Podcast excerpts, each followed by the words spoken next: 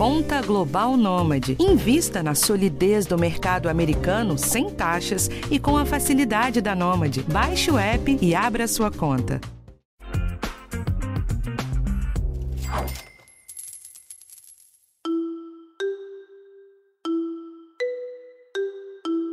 Uma das épocas mais aguardadas do ano já bateu na porta e o 13º salário começou a chegar aos bolsos de milhões de trabalhadores Brasil afora. Com esse dinheirinho a mais que chega todo fim de ano, é normal fazer vários planos sobre como gastar. Mas, assim como tudo que envolve dinheiro, é muito importante ter um bom planejamento sobre como usar o 13º.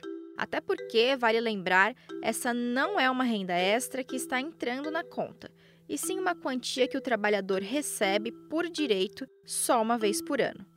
Além disso, esse é um dinheirinho que entra na conta bem naquela época em que mais precisamos. É logo quando chegam as cobranças de IPTU, IPVA, material escolar, matrícula, enfim. Pensando nisso, neste episódio eu vou falar sobre como aproveitar o 13º para pagar dívidas e realizar sonhos da melhor maneira possível.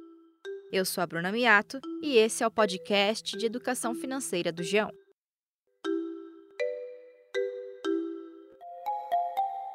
Hoje quem conversa comigo é a educadora financeira Mila Gaudêncio, que traz dicas de como fazer render os nossos salários. Mila, para começar a nossa conversa, eu queria falar sobre algo que é uma realidade muito comum aqui no Brasil. Os brasileiros estão muito endividados e, por isso, quando sobra um dinheirinho, muitas vezes ele é direcionado para tentar pagar essas contas. Na sua opinião, vale a pena usar o 13º para pagar dívidas, nem que seja uma parte delas? É uma boa, né? Então, falando de dívida, o primeiro passo é conhecer a dívida, né? Então, muitas vezes as pessoas sabem que elas estão endividadas, mas é, chega às vezes numa situação que ela não sabe o que que é dívida, o que que são juros, né? Então, é importante entender, conhecer a dívida para ajudar na negociação. É, falando de forma matemática, né, o ideal é, e técnica, o ideal é sempre começar pela dívida mais cara. Mas eu avalio bastante questões comportamentais também, né? Então, por exemplo, se você vai avaliar se a pessoa vai avaliar se com o valor do 13 terceiro é possível a quitação de alguma dívida, mesmo que não seja a dívida mais cara, vale a pena quitar, porque aí, é, falando de aspecto comportamental, ela já fica com aquela sensação de, nossa, eu consegui, de fato, quitar uma dívida com o meu 13 terceiro, né? E um planejamento do próximo ano também é importante. Então, vamos supor se for feita alguma negociação parcelada, não consegue o valor do 13 terceiro, ele não é possível quitar nenhuma dívida, e aí vai ser feito um parcelamento. Então, precisa fazer um planejamento financeiro do próximo ano, colocando quais são todos os custos fixos, o que, que a pessoa já paga, para saber se essa parcela da negociação ela pode ser incluída no orçamento mensal. Então, Mila, para a pessoa que quer aproveitar o 13º para lidar com as dívidas, o que é que ela precisa saber? Quais são as dicas para quitar ou renegociar uma dívida usando esse dinheiro? A primeira coisa é saber qual é o custo efetivo total dessa dívida, né? Então, o que é o custo efetivo total? É a soma de todas as taxas de juros envolvidas. Então, às vezes, a, a, a tem uma taxa de juros de administrativa ou tem algum, é, é, alguma taxa extra. Então, é importante saber qual que é o custo efetivo total. E aí, existe uma taxa de juros básica aí da nossa economia, que ela chama taxa Selic, né? E é importante também avaliar, é, não precisa nem ter muito conhecimento técnico. Com o Google, você coloca assim: ah, qual é a taxa Selic hoje? E aí, sabendo esse indicador, isso ajuda também na tomada de decisão, né? Porque, por exemplo, nossa, a taxa Selic está, sei lá, 13% ao ano. Então, quanto que eu estou pagando, né? Se eu tivesse, significa o quê? Que se eu tivesse investindo, eu ia ter uma rentabilidade de 13% ao ano. Agora, se eu estou pagando uma dívida, quanto que eu estou pagando desse juro, sabe? Para entender ali essa é, essa diferença né, de juros versus investido ou juros, juros pago. Uh, é importante também, como eu falei, saber o que, que é dívida, o que, que é juros, um, saber se cabe dentro do seu orçamento. Então, são essas informações, assim, mas eu diria que, para começar, saber o custo efetivo total, para saber exatamente quanto de juros está sendo pago. Eu peço licença por um minutinho para Mila para dizer para você que nos ouve que temos um outro episódio aqui no podcast Educação Financeira que traz dicas bem legais sobre como renegociar dívidas de uma forma inteligente. O número desse episódio é o 255 e está disponível no site do G1 e em todas as plataformas de áudio. Bom, Mila, mas o 13º também pode ser usado para outras coisas, né? Às vezes a pessoa já está com a dívida renegociada, encaminhada, no fim das parcelas ou com todas as contas em dia. E nesses casos é super comum e normal querer gastar o dinheiro com algum sonho, né, algum desejo. Qual conselho você tem para quem está na dúvida de como gastar o dinheiro, na dúvida se aquela compra pode trazer algum problema? Eu falo muito que, para mim, a educação financeira é uma ferramenta de liberdade de escolha, né? Então, o décimo terceiro, ele pode ser o que a pessoa quiser que seja para ela, né? Pode ser um presente e tal, mas é importante ela conhecer a realidade financeira dela, né? Então, se é uma pessoa que tem dívidas, é, se é uma pessoa, são perguntas que a pessoa tem que se fazer. Nossa, eu tenho dívida, qual que é o tamanho dessa dívida? O quanto que essa dívida está tirando do meu sono? Eu já tenho um guarda-chuva financeiro, guarda-chuva financeiro é o nome que eu utilizo para reserva, eu não uso reserva de emergência, tá? É, por que, que eu, é, é, se eu já tenho né, um guarda-chuva financeiro, por que será que eu não posso para realizar um sonho? Eu, eu acredito que essas perguntas elas precisam ser feitas para entender essa realização desse sonho, ele cria um pesadelo financeiro para mim? E eu vou passar o resto do ano sofrendo essas consequências? Não? é algo que eu vou fazer ali, eu vou realizar um sonho, eu vou comprar alguma coisa que eu quero, isso não vai interferir financeiramente e também não vai interferir emocionalmente, ou seja, não vai atrapalhar o meu sono, porque a gente né, já tem dados comprovados que é, dívidas, a falta de grana atrapalha no sono, é, atrapalha, gera ansiedade, preocupações. Então, eu acredito que eu acredito muito nessa questão de autoconhecimento financeiro, sabe? A pessoa se fazer perguntas para entender se aquela decisão, aquela realização de sonho, e sonho pode ser qualquer coisa, pode ser um tênis, pode ser um óculos, pode ser uma viagem, vai, vai ou não criar um pesadelo financeiro. Então, se essa, essa pergunta. Estou criando, realizando sonho sem criar um pesadelo financeiro? Sim. Se a resposta for sim, aí você fala, é, ok, vou realizar. Espera só um pouquinho que eu já volto com um bate-papo com a Mila para mais dicas. Então, Mila, você trouxe aqui que a magia da educação financeira é essa liberdade que ela proporciona para as nossas escolhas.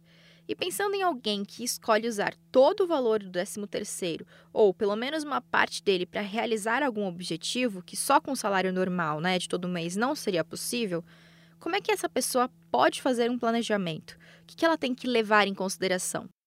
Bom, eu acredito que é, existe aquela metodologia SMART, né, para tomar decisões e tal, e eu acredito que esse é um, é um ótimo passo. Então, é, especificar, né, o S vem de specific, então, especificar qual é o seu sonho, em quanto tempo eu gostaria de realizar, qual é o valor desse sonho, né? Então, aí já entra o M de mensurar. Então, bom, qual é o valor desse sonho? Qual é o valor dessa viagem? Quanto por mês eu consigo disponibilizar ali e fazendo uma caixinha e fazendo um investimento e tal, para eu conseguir realizar esse, esse, esse sonho, né? Aí o A, para ver se é alcançável. Então, às vezes, ah, eu quero fazer uma viagem de 30 mil reais, mas eu, eu, eu tiro mil reais por mês, eu recebo um salário mínimo por mês, e eu quero realizar isso um ano.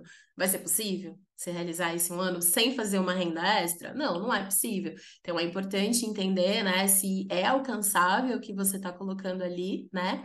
É, é, o, o R de, de realização, né? Então, se ela é relevante, na verdade, então é uma meta relevante, é, você é relevante para você, é um sonho que você mesmo quer realizar, é, a, qual é a relevância disso para você naquele momento? Tem outras prioridades, então também avaliar. E aí o T, né, que já vem do tempo. Então a gente, tipo, colocar ali, ah, com quanto tempo eu gostaria de realizar essa viagem, eu gostaria de realizar esse sonho e tal. Então acredito que fazendo ali um smart dessa, dessa meta é, é o ideal para começar a fazer um planejamento, entender se está factível, não está factível.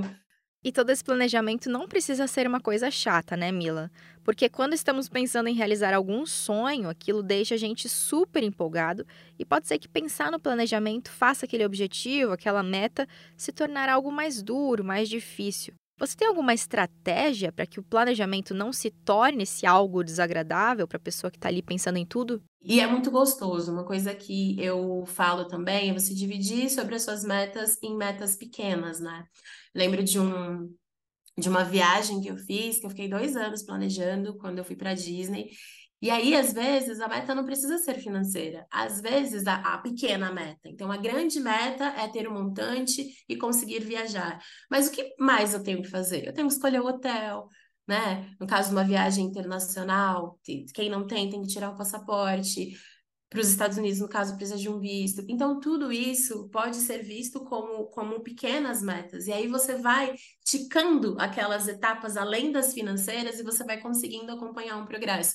Então, também acredito que é, todas as metas que a gente tem, elas exigem uma mudança comportamental também, e, exi e existem outras coisas, como uma viagem, como escolha de hotel, é, passeio que eu vou fazer, tudo isso você pode colocar dentro da meta grandona como pequenas metas, e aí isso vai ajudando, porque você vai atingindo, porque se você deixa só o objetivo financeiro, às vezes acontece alguma coisa e tal, você fala, ah, não vou conseguir, vou desanimar, então aquele mês que o objetivo financeiro, sei lá, por algum imprevisto não deu certo, Coloca ali a escolha do hotel, coloca ali alguma coisa, ou escola, sei lá, você quer comprar um tênis novo, então coloca ali, fazer a pesquisa nas lojas, então colocar metas que não sejam é, financeiras também. Por fim, Mila, eu quero saber se você tem mais alguma dica para os nossos ouvintes sobre como aproveitar bem o 13º salário.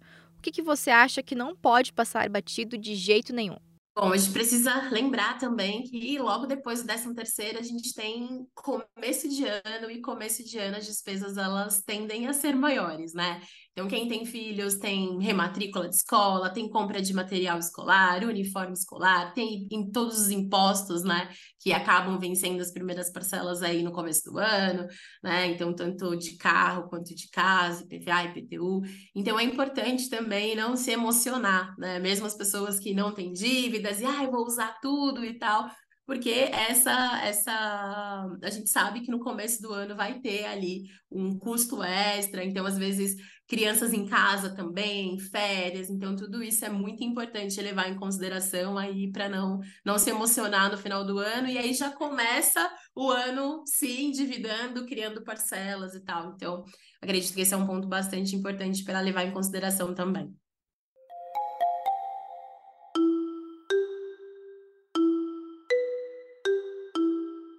Bom, gente, esse foi o episódio de hoje e na semana que vem tem um tema diferente aqui para você.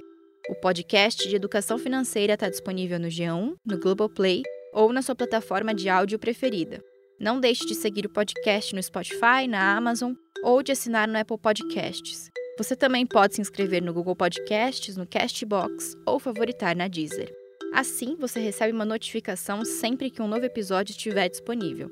E não deixe de avaliar o podcast na sua plataforma preferida. Isso ajuda esse conteúdo a chegar para mais gente. Eu sou a Bruna Miato, assino o roteiro e produção desse episódio. E a edição é do Gabriel Campos. Um abraço e até a próxima.